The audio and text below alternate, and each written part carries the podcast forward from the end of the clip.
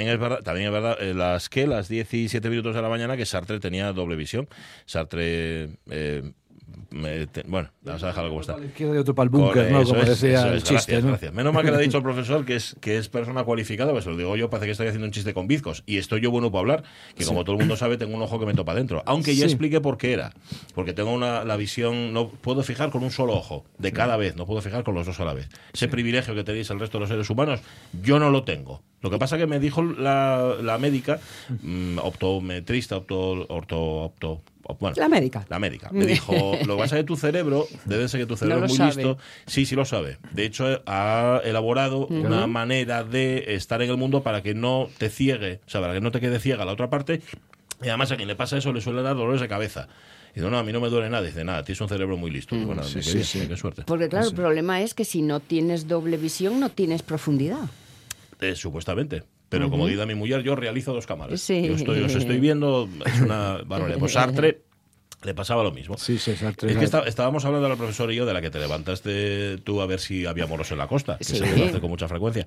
Que mm, estábamos hablando sobre cuando alguien descubre algo que tú ya descubriste antes. Por ejemplo, eh, yo estoy viendo un fotógrafo inmenso, maravilloso, que sale Badía, al que le mando un saludo desde aquí, que últimamente le ha dado por la playa de la Ñora. La playa de la Ñora es la playa de mi infancia, de mi, de todo. Y la playa del Mifiu, y es, es nuestra playa. Y entonces estoy viendo las fotos que él hace de la playa de la Ñora, que son fantásticas, son estupendas. Y me da rabia, claro, porque es como si él hubiera descubierto una cosa que yo ya había descubierto antes. Y te queda la sensación como diciendo, jo, pero esa playa era mía, ¿por qué? Alex, El que le de tengo- Cavern. ¿Cómo, cómo? ¿El efecto? El efecto de Cavern. ¿Cuál es ese efecto? Estás El tú un efecto poco de- hoy en The Cavern, ¿no? Sí, te noto así un sí, poco estás en The Cavern. Me- metido en The Cavern.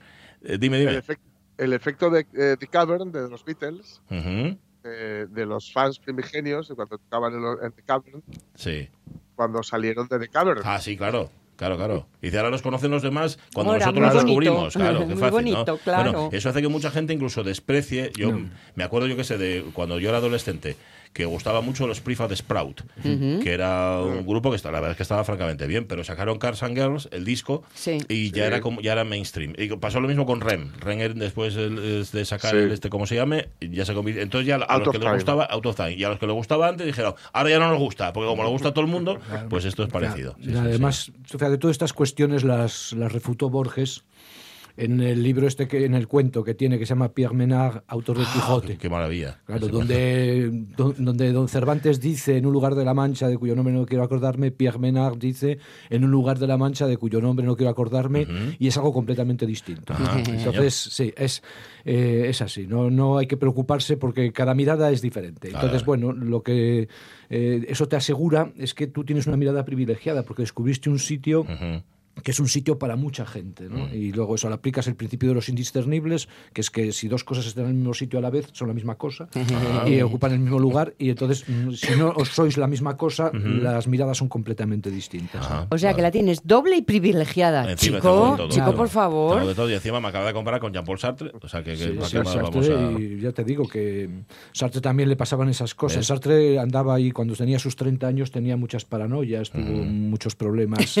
Sí, sí, no, no, de verdad. Pensaba Sí, que sí, le perseguían sí, no, no, no. langostas, tuvo- Ah, sí. porque él tenía como el ansia Uh, pues. enorme de ser muy original, de ser muy revolucionario. O de ser muy novedoso y veía que no arrancaba, ¿no? entonces se ponía se ponía nervioso y entonces él andaba con cosas de la teoría de la intuición, de estas cosas así, de la filosofía de principios del siglo XX, de la- del primer tercio, y vio un libro escrito por otro filósofo que se llamaba Levinas que se titulaba Teoría de la intuición. Entonces él vio solo el título y se vino Calla. abajo y dijo ya no voy a hacer nada en la vida, ya me han robado el tema, ya esto que pensaba yo que estaba yo solo está todo el mundo y tal, y luego no tenía nada que ver efectivamente con lo suyo, pero estuvo pasó una temporada mala y me imagino que tardó, si lo logró, abrir, en abrir el libro varios meses. Probablemente lo leyó Simón de Beauvoir y le dijo, tranqui, tranqui, puedes. Tranquilo, Jean Paul, usted, que sabes que se trataban de usted Sí, y tal. sí. Dice, tranquilo, usted puede estar tranquilo, que no tiene nada que ver con lo suyo. Ajá, como- Sí tenía que ver, pero no tenía que ver. ¿no?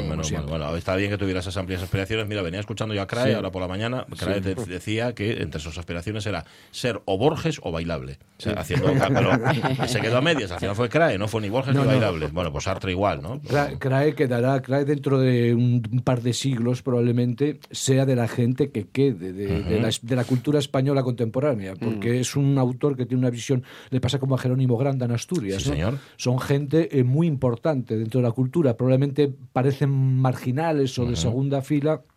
Y claramente se ve que van a quedar. Hombre, no, yo creo que Crae sí recibió... Bueno, pero ¿No? siempre, siempre como en minorías selectas. Sí, por lo que llamaba la- así. las poquedumbres. Sí, En lugar de las selectas. las poquedumbres. Y él era un gran artista, ¿no? Un gran Sí. artista, sin duda ninguna, grandísimo artista. Eh, también en Asturias, Jerónimo Granda. ¿ves? Yo, Jerónimo Granda me ha parecido siempre un- de lo así asturiano artístico en general, vamos, Ay, que de acuerdo estamos. con diferencias. Yo lo dices, cuando lo dices es como si le pusieran un sello, es como si le pusiera Sí, sello sí, de sí, calidad. sí, sí.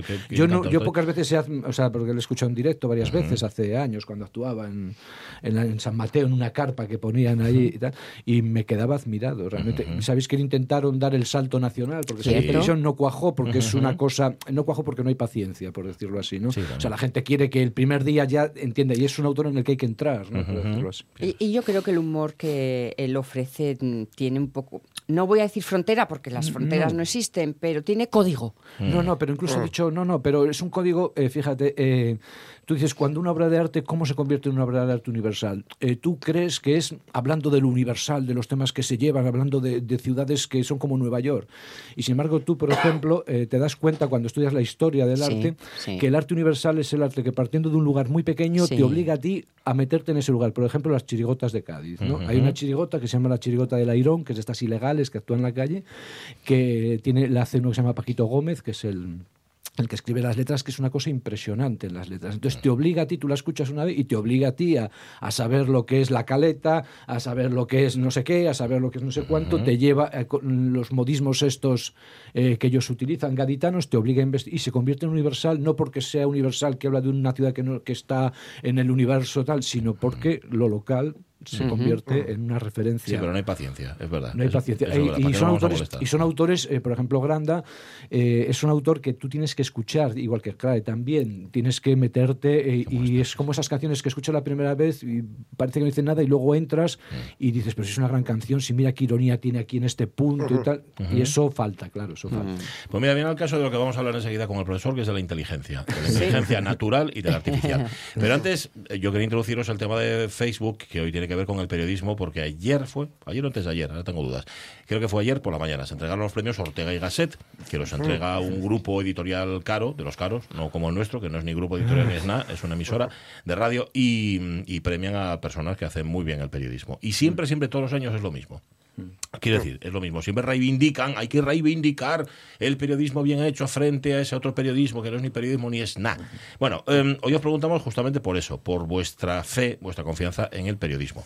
En el periodismo que se hace y en el que consumís. Porque hay periodismo que se está haciendo por ahí que a lo mejor no es periodismo, pero lo consumís. Porque resulta que os da más fiabilidad que el otro periodismo que viene en efecto con, con el sello de calidad. No sé qué porcentaje era, pero elevado, que de- escuchaba esta mañana, de norteamericanos, o sea, perdón, de estadounidenses, Estadounidenses, ujú. que decían que hoy por hoy se informaban a través de TikTok. Mm, fíjate, pues vaya.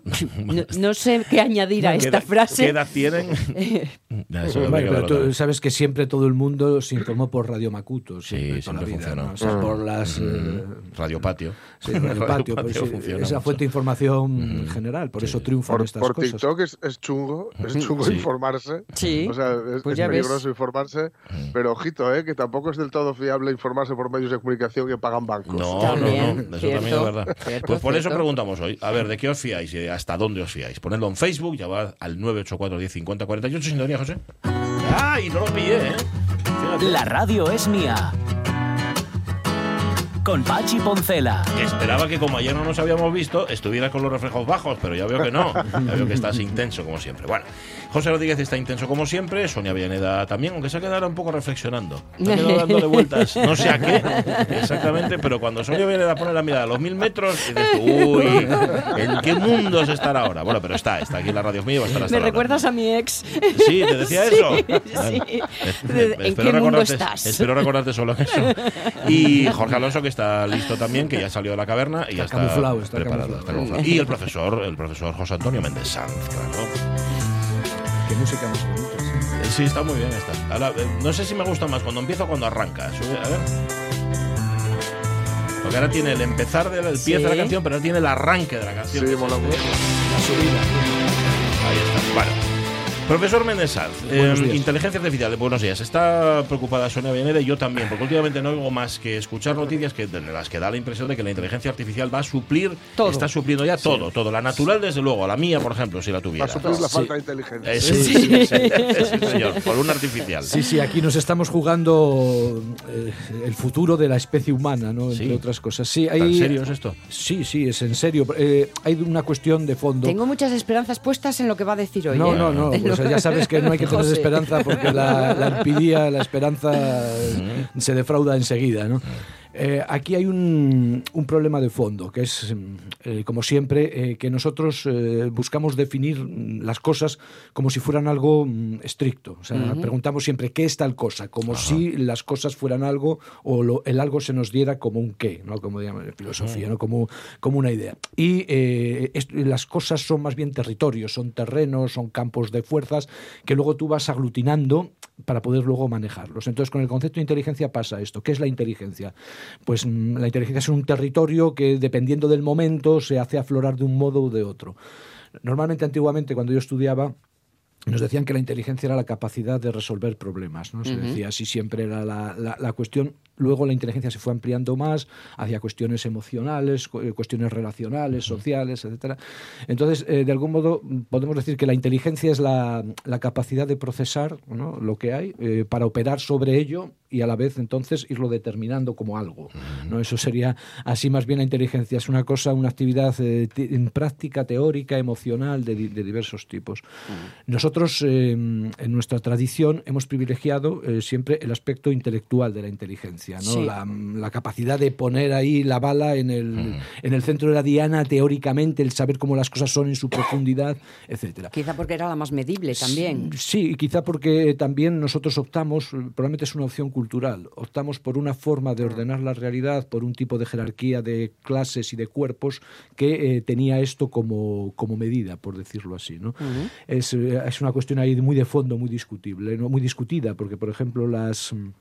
los movimientos altermundistas y antipatriarcales, etcétera, por ejemplo, re- redefinen esta, esta inteligencia nuestra, que es una inteligencia penetrante, punzante, avanzante, como una inteligencia patriarcal masculina, por ejemplo. Entonces dicen que la inteligencia, así hablando a grandes rasgos, femenina, hubiera sido si se hubiera instaurado como apertura general de la realidad en la que vivimos, se habría instaurado de otra manera. Sería una inteligencia más circulante, más cuidadosa, más mm, con elementos afectivos preponderantes, porque en el fondo nosotros, eh, esta inteligencia pugnaz que nosotros hemos establecido nos puede llevar, socapa de conocer mejor las cosas, a destruir nuestros modos de vida. Entonces, esta destrucción sería algo interno probablemente a esta concepción puramente intelectual de la inteligencia, que no se pararía simplemente en el conocer la realidad y en el transformarla, sino en el destruirla también. Entonces, son, eh, por eso te digo que esta definición es eh, muy compleja, muy amplia y muy discutible también. Quizá para eh, solventar esa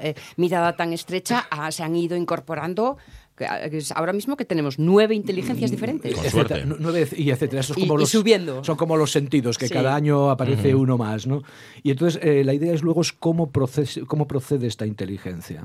Y eh, respecto a la inteligencia artificial, si la inteligencia artificial eh, tiene la misma eh, forma de proceder que nuestra inteligencia, porque lo que se dice es que incluso nuestra inteligencia, aunque sea puramente intelectual, tomada aquí, Sí. no procede de forma lineal, por decirlo así, no procede 1, 2, 3, 4, 5, sino que procede de forma cualitativa, por decirlo así. Procede mediante reconfiguraciones intuitivas, que se llamaríamos así. Los heurísticos. Sí, golpes, no, golpes de reordenación que no tienen una estructura secuencial, que no se pueden reproducir por secuencias eh, ma- matemáticas o cuantitativas. Entonces, de algún modo se dice, eh, dice mucha gente, que la inteligencia maquinal, la inteligencia artificial, es una inteligencia puramente cuantitativa, que va paso a paso, pero que no tiene una visión global de sí misma y que no opera mediante rupturas, sino simplemente es que va muy rápido, entonces hace las operaciones 100 veces más rápido que tú y parece más lista que tú porque va más rápido, pero en Y realidad es, es más torpe que Y tú. veloz.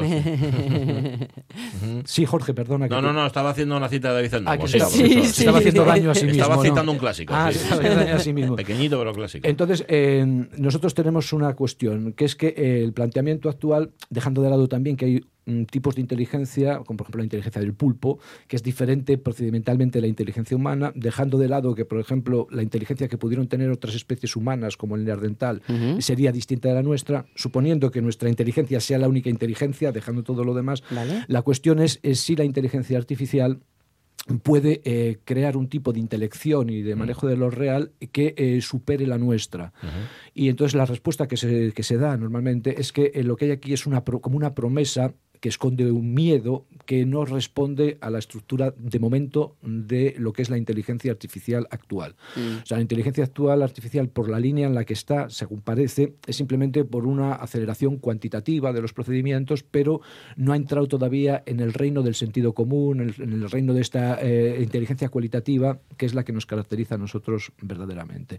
Entonces, la gran cuestión es, eh, la inteligencia artificial que se está desarrollando, eh, llega un momento o ya está llegando ese momento en el que adquiere procedimientos parecidos o similares a los nuestros y por lo tanto no es solamente una inteligencia que hace operaciones muy sencillas pero muy rápidas, sino es una inteligencia que opera en varios niveles, que hace síntesis eh, instantáneas de lo que nosotros llamamos sentido común, que no tendrían un algoritmo, por decirlo así, que no podrían ser programadas eh, secuencialmente en modos tradicionales y de algún modo entonces eh, nos alcanzaría aquí y de algún modo también nos superaría porque dado que luego tiene más potencia, llegaría un momento en que nos desbordaría en nuestro propio territorio y luego sería plausible, sería posible que reorganizándose a sí misma desde el propio territorio que ha ganado, que es el nuestro expandido, cree un tipo de procedimiento intelectual que sea diferente del nuestro, más poderoso y que de algún modo nos desplace a nosotros del eje que tenemos nosotros mm, en nuestra mente de que nosotros estamos instalados en el centro del manejo de la realidad.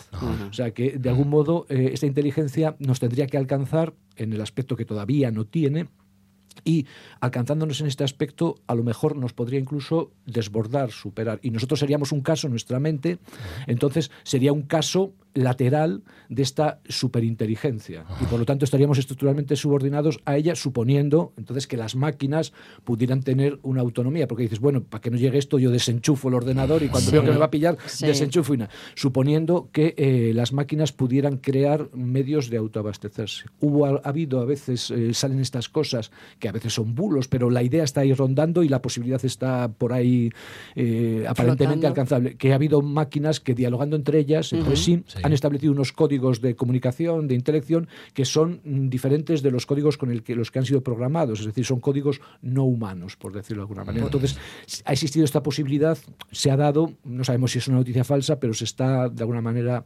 rondando. sí. Sería una forma de decir que es una inteligencia epilogarítmica. Sí, sí, Vamos es- a, sería una forma de not- resumirlo. Nota a pie de página, por favor. Uno, ¿qué significa epi, epi, epiblas? Pues en vez de ser logarítmica, como Está es. Alrededor de los logaritmos. Exacto, es algo que, que va más allá, Sí, ¿no? sí, como decimos, la genética, la epigenética, en este caso Sí, sí. sería... Vale. Sería eso, pues... O sea, que eh, quería tener este detalle con los oyentes, por si acaso hay alguno no sabía lo que Bueno, significaba. me, me- la- me lo acabo de inventar, Ah, ¿eh? la palabra, cuidado, que cuidado. existía, no. Claro, sería. Paténtala, sería- sería una inteligencia eso, eh, cualitativa, que no, está- no sería, se- eh, obedecería literalmente a la secuencia que ha sido programada, que es una secuencia basada en los álgebras de Boole, que es 1-0, o sea, es la- el principio de contradicción, una cosa no puede ser y no ser a la vez, eh, etcétera. Principios de estos Menos el gato.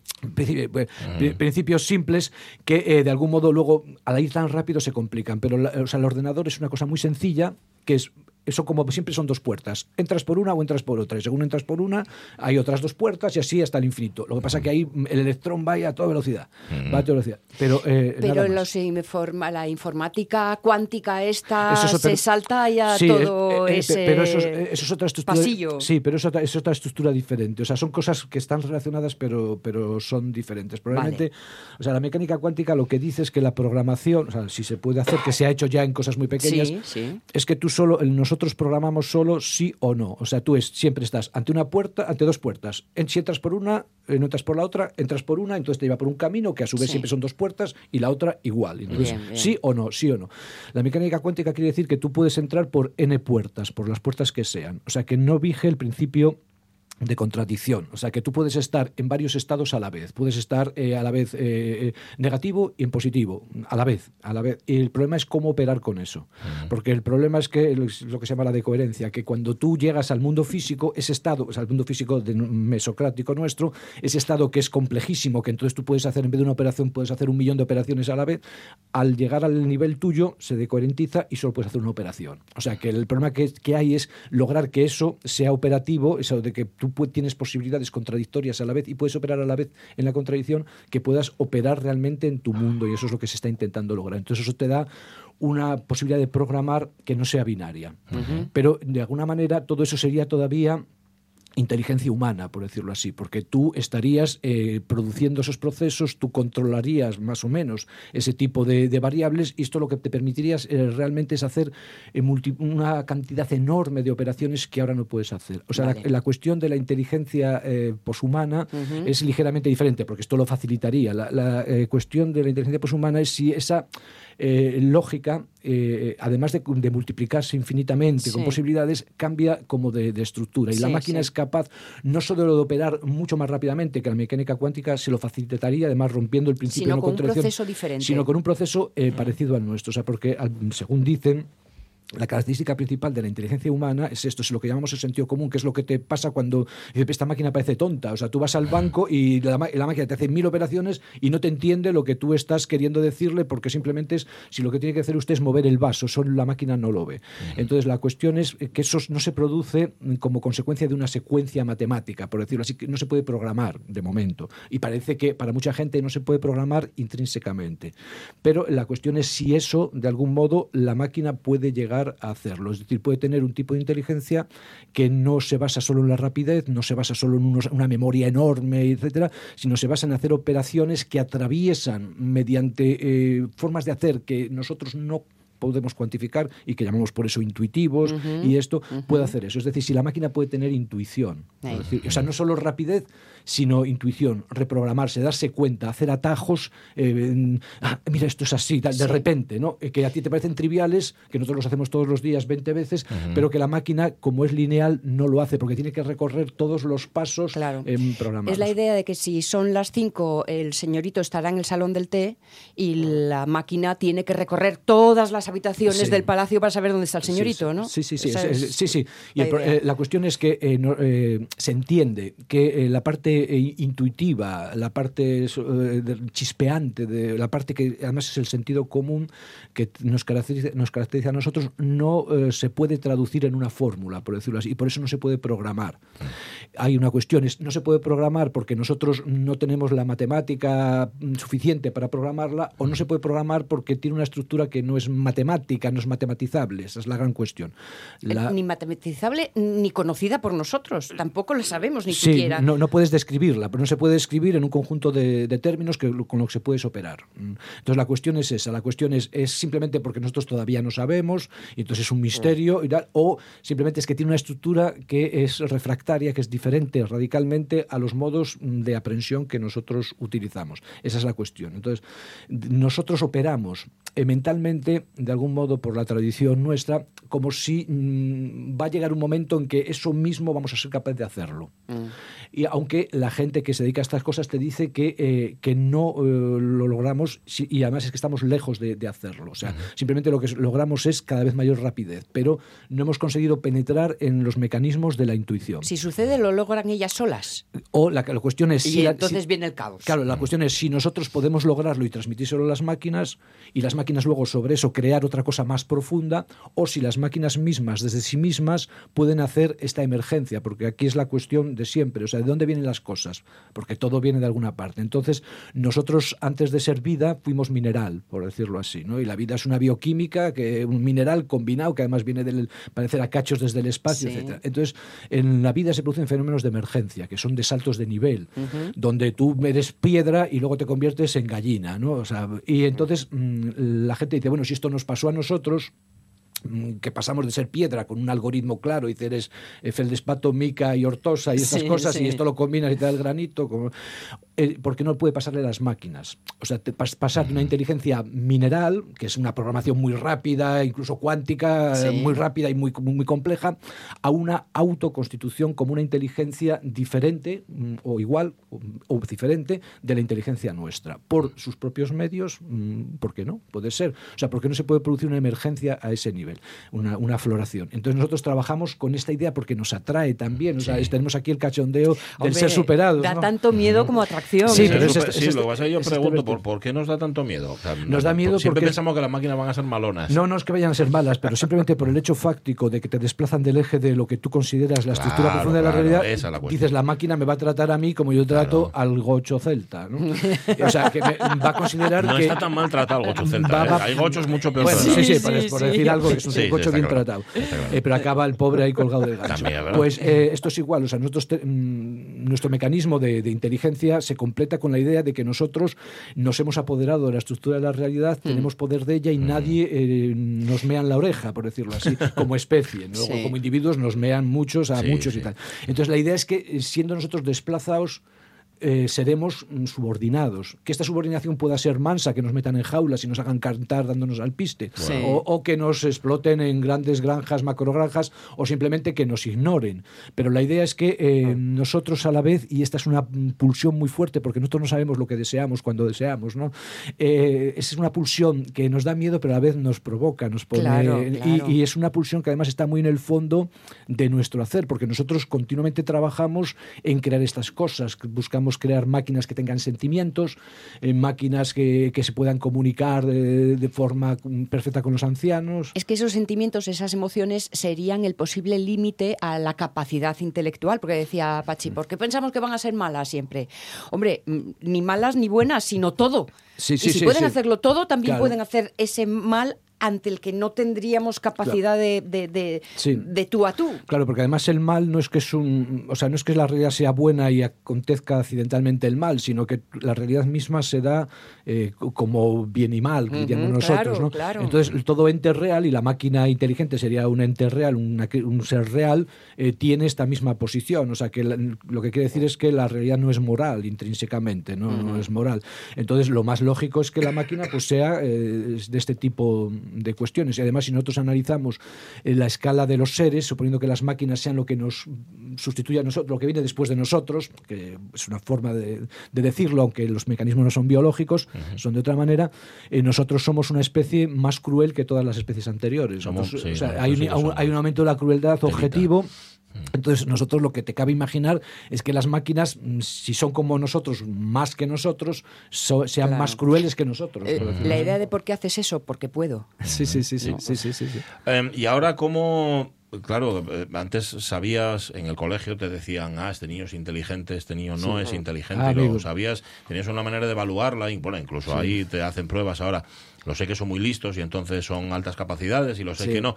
Eh, esa forma de medir la inteligencia, no sé si con la inteligencia artificial debería empezar a medirse de otra manera. Sí, ¿no? aquí hay, bueno, mm, primero yo lo que les dices a los, a los alumnos, dice, vosotros daos cuenta, analizad la historia de los presidentes de la democracia española. O sea, tú ves que son grandes jugadores de cartas en el bar de la facultad, normalmente. O sea, sí. o sea el, el número uno de la promoción, el número dos es el subsecretario del gabinete del secretario del presidente. O sea, el presidente es el taur del Mississippi Suárez, es Zapatero, que echó muchas horas allí de cafetería, Pedro Sánchez, que tiene pinta de haber jugado mucho baloncesto, eh, en fin, eh, gente así, el Rajoy, que no la hincó probablemente, que se dedicaba ahí a, a sus cosas, lo que pasa es que luego su padre era notario, estas familias de notarios gallegos, y te hicieron registrador de la propiedad, luego se empollaría lo que hiciera falta.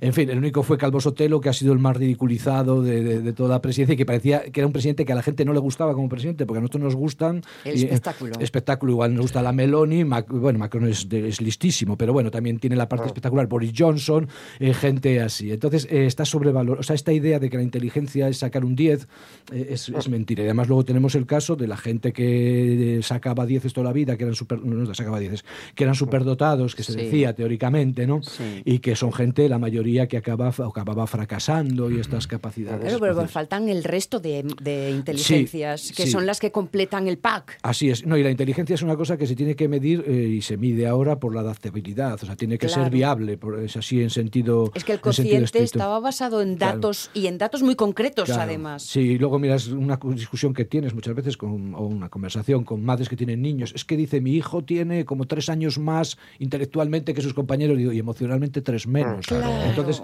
¿dónde, este- dónde, te, ¿dónde te pones? Y luego hay otra cosa, que es que la inteligencia, eh, nosotros en nuestra visión aristocrática guerrera, la ponemos eh, idealmente en el momento en el que estás en el ápice de tu vida. O sea, cuando tienes 40 años, estás poderoso, poderosa y tal.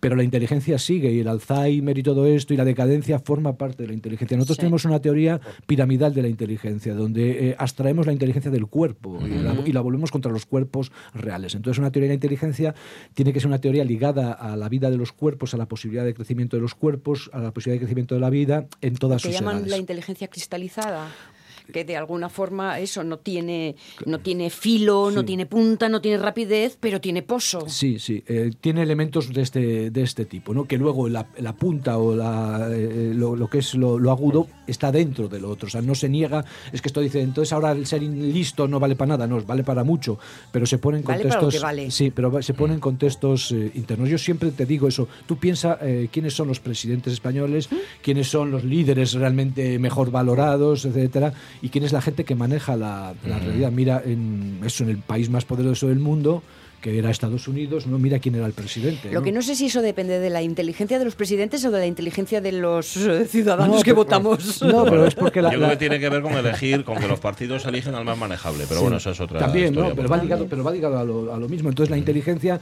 está ligada probablemente a un manejo que está detrás, que es el de las corporaciones, la de gente esta poderosa, de los eh, ferroviales y estas gentes eh, que están como detrás del escenario. Y entonces, eh, pero es una inteligencia mm, totalmente vitalizada, porque ellos ven la inteligencia no como un conocer absoluto, sino como un conocer que te sirve para manejar, para ir tú diciendo lo que tiene que hacer. De todas maneras, eso, todas estas cuestiones de la inteligencia artificial eh, van avanzando muy rápido y esta creencia que tenemos nosotros o que tienen muchos de que no vamos a conseguir reproducir elementos intuitivos en la máquina, eh, de alguna manera probablemente acabe siendo puesta también en cuestión y nos, tendrán- nos tengamos que enfrentar a, a un mundo para el que no estamos preparados, que es un mundo en el que nosotros seamos de alguna manera actores secundarios como, como especie, no como individuos que ya lo somos eh, Sí. múltiplemente. Y luego un cambio total en las formas con esto del chat GTP y estas cuestiones que se hablan, estas Sí. máquinas que son capaces ya de darte resúmenes de las cosas, ofrecerte orientaciones, interpretarte imágenes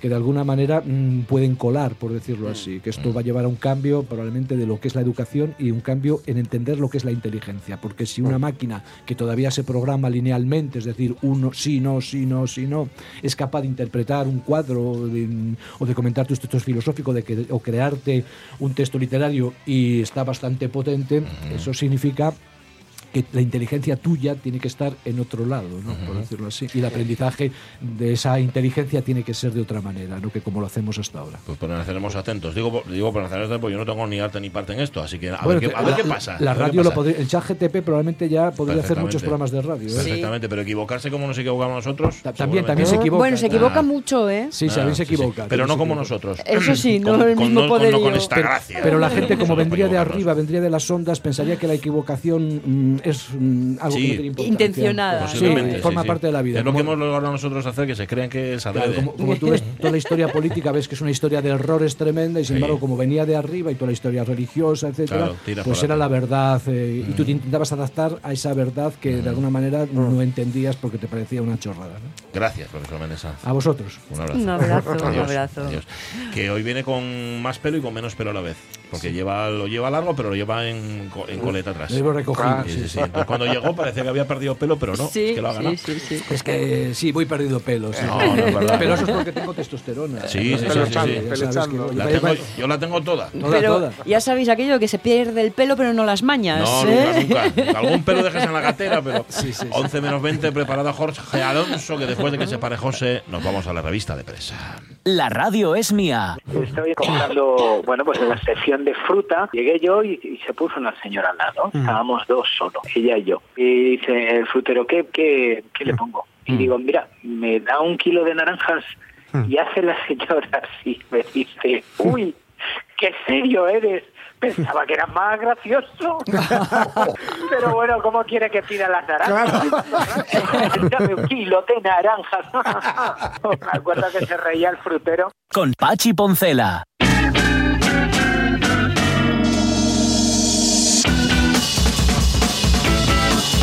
Pues mira, eh, hablábamos de inteligencia y de inteligentes. Vamos a hablar ahora, para empezar esta revista de prensa, de listos. ¿Qué te parece? Eso es, Venga, de va. listos. Jamones, comidas de lujo o entradas, dos puntos. Los regalos de Negreira a los árbitros con el dinero del Barcelona.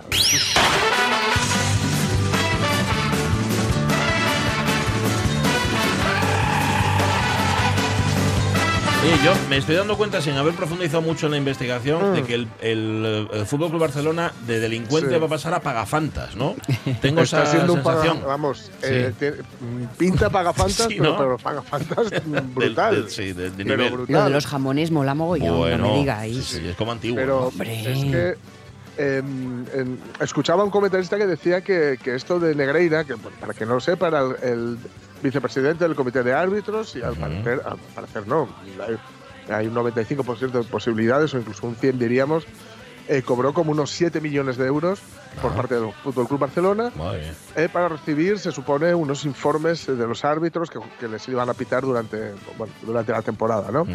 Esto lo hacen todos los equipos, pero el Barça pagaba un sobrecoste de mercado por dos cosas. Uno, por la, por la tontería, ¿sabes?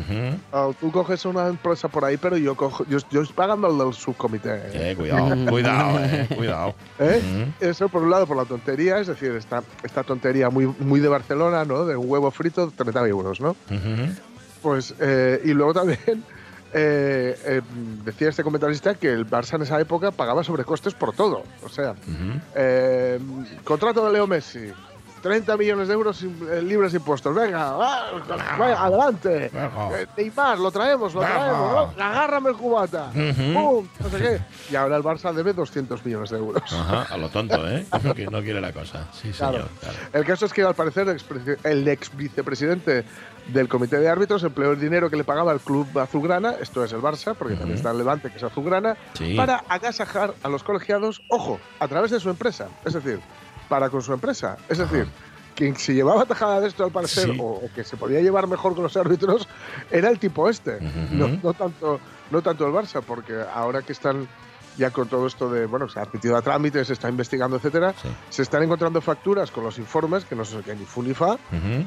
Pero no se, no se está encontrando nada. es, decir, lo que se está encontrando es un sobrecoste brutal, es, Para nada. pero, pero para brutal nada. Para nada. Para nada, porque no le favorecieron, ni hubo, ¿sabes? No se a- En fin, No, no, no. no, pagafantas. porque- Pagafantas. no, pagafantas, Sí, pagafantas totalmente. Y o sea, pagajamones. de esto de, de- de, mm, el, el niño pijo que va al barrio popular. Sí, señor. Y, y el del barrio popular, que está ahí el Lazarillo de Tormes, claro. Ahí está, y le sacan toda la pasta. O Claro, sea, claro, es claro, claro. el que va de la, de la diagonal, ¿sabes? Ujú. De Gracia Sí. al, al barrio de la mina. Eso es. eso y le y le y, y vuelve diciendo que salados los gitanos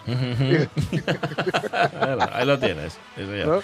Esto lo Ay, digo no no por no por Sí, tal, no, no, se ha entendido. barrio de la mina Se ha entendido perfectamente. Sí, sí, sí, sí. Es, es bajar al de los palacios a, a las cabañas, Sí, como decía el, don. Juan Tenorio. Sí, sí, lo Sí, mismo. esto es pues nada. en fin Nos vamos a- vamos, nos si vamos a reír mucho por no mere- si es llorar, ¿eh? si es por esto se lo merecen pero claro hay- no olvidemos que es, que es lo que está investigando la fiscalía que es un eh, un delito bueno como se dice ay eh, lo diré Sí, tiene bueno, un nombre de estos eh, de delito. particulares es decir Ah, eh, que, que esta gente lo que hacía era un uso particular, más o menos, sí. de un dinero que no era suyo, Eso que era, del, que era del Eso Barça. es, eso es, bueno, y el. Barça no es una sociedad anónima deportiva, sino que es de los socios. Entonces, bueno, hay una movida bastante interesante, pero vamos, que sí, que pagan fantas, que les vieron la cara. Totalmente. Que Bueno, creo que llevaban unos levis. Eso es. dice, Uy, esto, espera, estos, estos van a tener parné, estos van a tener de dónde. Sí, sí, sí. Bueno, seguiremos informando. Ojo con esta historia también, porque él dice que no, pero luego resulta que. Sí. A ver.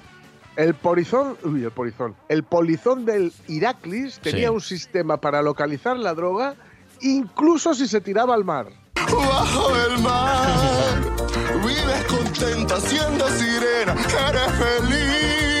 Sé que trabajas sin parar. El último que había leído es que el polizón decía que él no, que él venía a una vida mejor eh, aquí, pero Que él venía a lo que- suyo, que la ¿no? droga estaba aparte, o sea, que él ni miraba para Claro. ella, ¿no? Pero los Claro. fardos, que yo sepa, siempre han estado geolo- geolocalizados, ¿no? Siempre han venido con... Supongo que Estoy tienen- aquí, estoy aquí. A ver quién los encuentra, si no, Ya, plumitinos. Bueno, no lo sé. No lo sé, sí. por- no sé, porque nunca me he dado por esto, pero sí. Pero la tele, de ver las pelis. Sí, razón.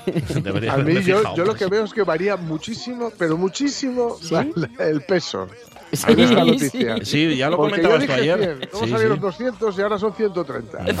Sí, sí, sí. Ya. Te digo yo que al final, eh, vamos, al final era harina. Ujú. Eh, dice aquí que el detenido que transportaba 130 kilos de cocaína en cuatro fardos viajaba escondido en la embarcación y con comida y bebida necesaria para afrontar la travesía. Y que tenía un sistema para, efectivamente, localizar la droga incluso si se tiraba al mar.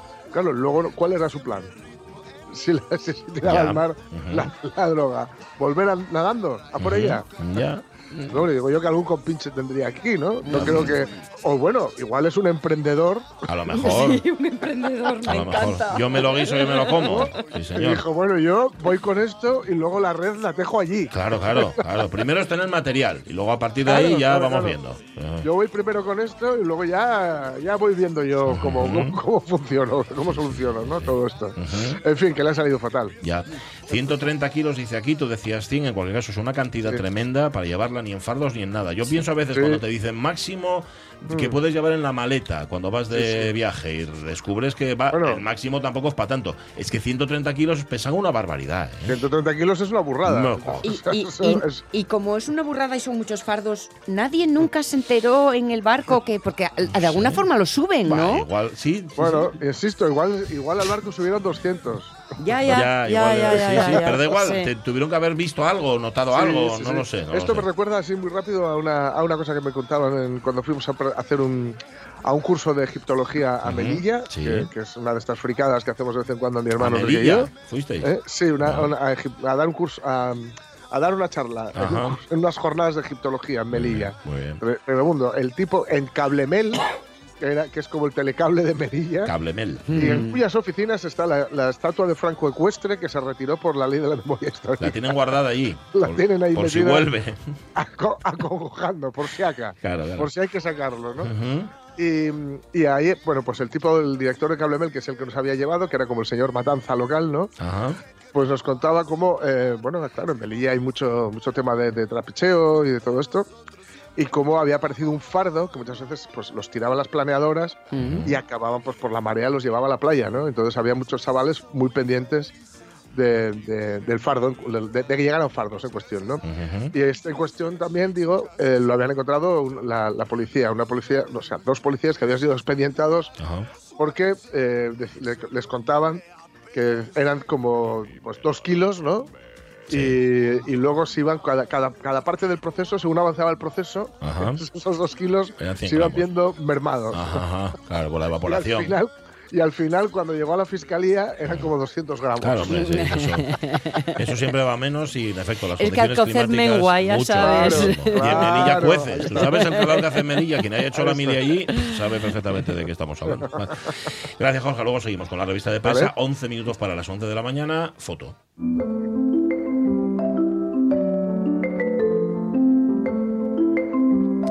Bueno, foto y reflexión sobre la fotografía, eso es. ¿eh? ambas cosas.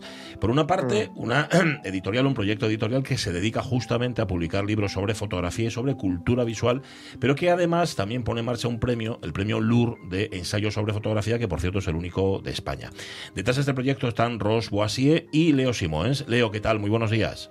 Hola, ¿qué tal? Buenos días. Pues Buenos mira, días. vamos a empezar por el principio para explicárselo a los oyentes. Muga es el proyecto editorial, pero ¿qué hacéis en Muga? ¿Qué es Muga?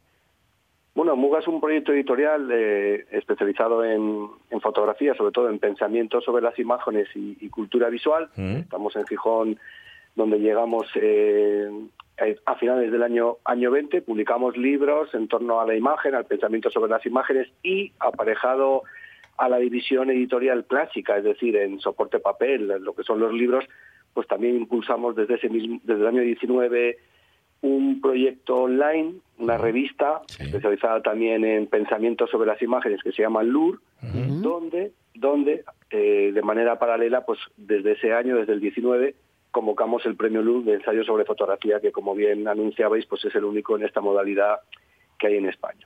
el, el, el, el, propósito del, del, premio es por el pensamiento contemporáneo sobre las imágenes en, en, lengua española y distinguir la obra, pues que a juicio del de jurado sea una, una, creación ensayística de calidad, que aporte eh, algo, algo a, a, a, las artes visuales. ¿no? y, y, como consecuencia de eso, pues publicamos eh, la obra ganadora y, y, a través de la maquinaria de la editorial y su distribución y puntos de venta en España y fuera de España, pues el libro, pues uh -huh. digamos que se, se, divulga el ensayo ganador a través de la propia publicación del libro. Uh -huh. Te pregunto por los nombres, Muga y Lur. Me sorprende, me parecen nombres muy bonitos, pero no, no, sé a qué aluden o qué significan, Leo.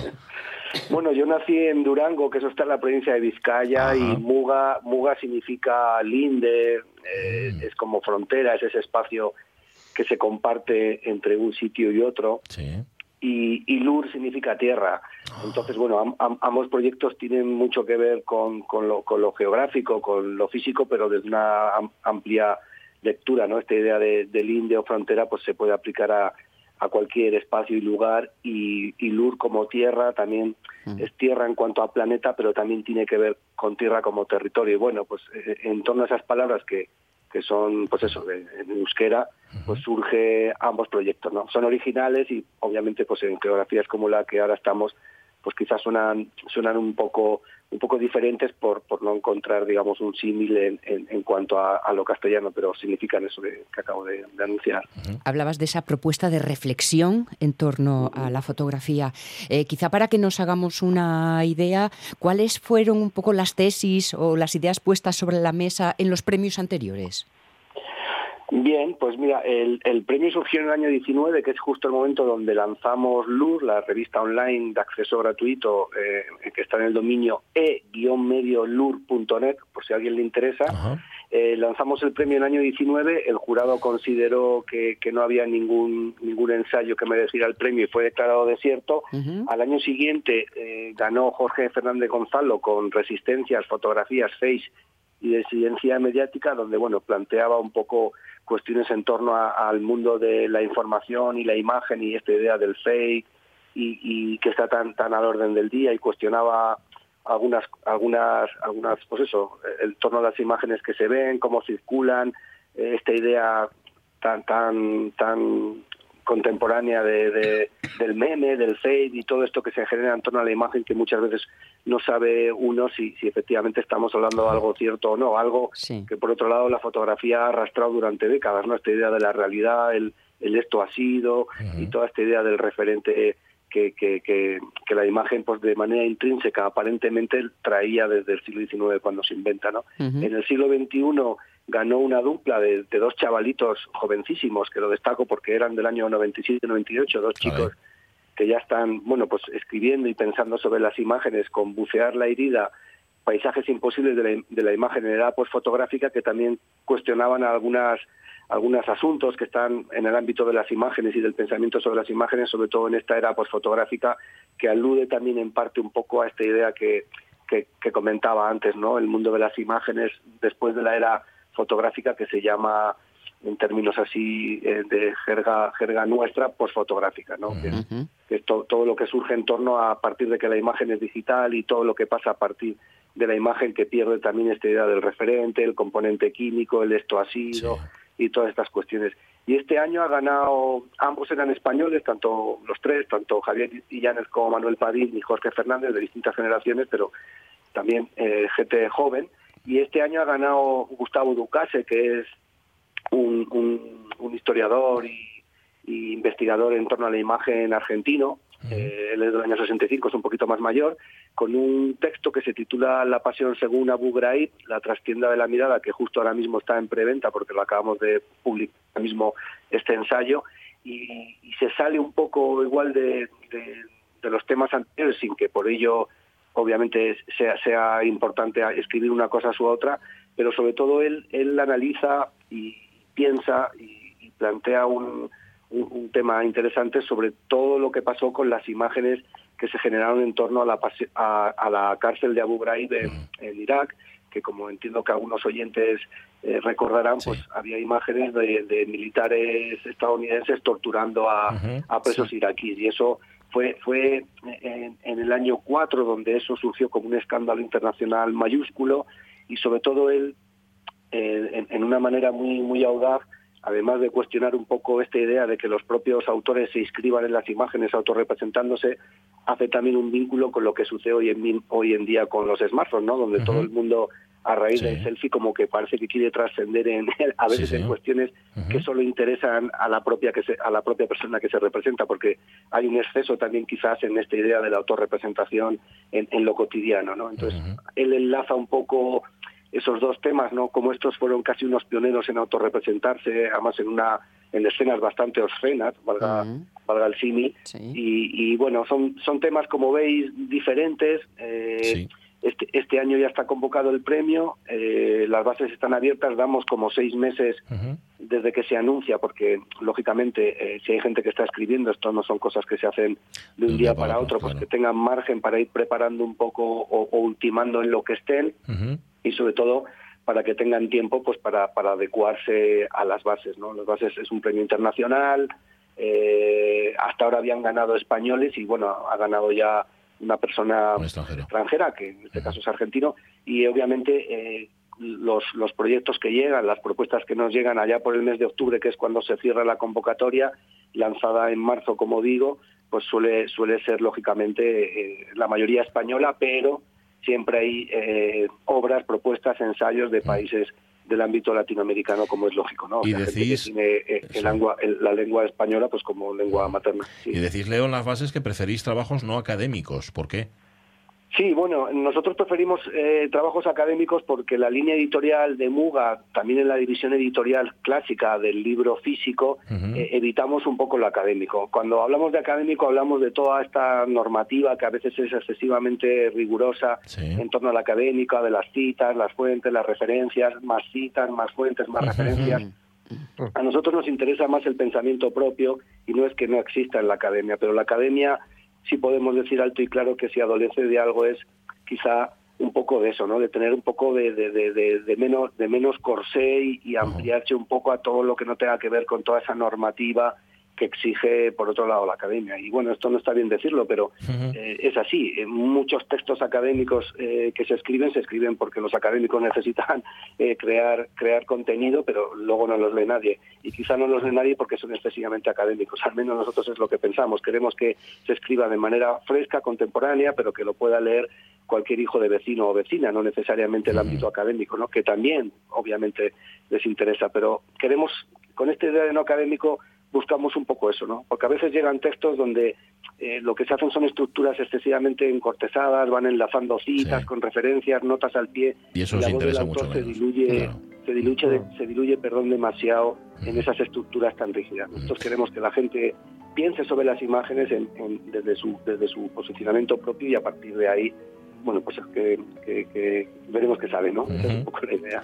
Pues veremos qué sale y veremos quién se lleva esta quinta edición del premio LUR, que ya está convocado, premio LUR de ensayo sobre fotografía, que pone en marcha Muga. Una, una idea, fíjate que no, yo, yo lo desconocía, llevan desde finales del 20 aquí en Asturias, en Gijón Sí, en concreto, sí, sí. y hoy los hemos conocido. Leo Simónes, mucho éxito. Volveremos a hablar, que hay una exposición muy interesante, Sí. vinculada además a POEX y que, y que nos interesa. O sea que volveremos a tenerte aquí con nosotros. Un Será abrazo. un placer atenderos. Muchísimas gracias por darnos Muchos Buen éxitos. día. Un abrazo.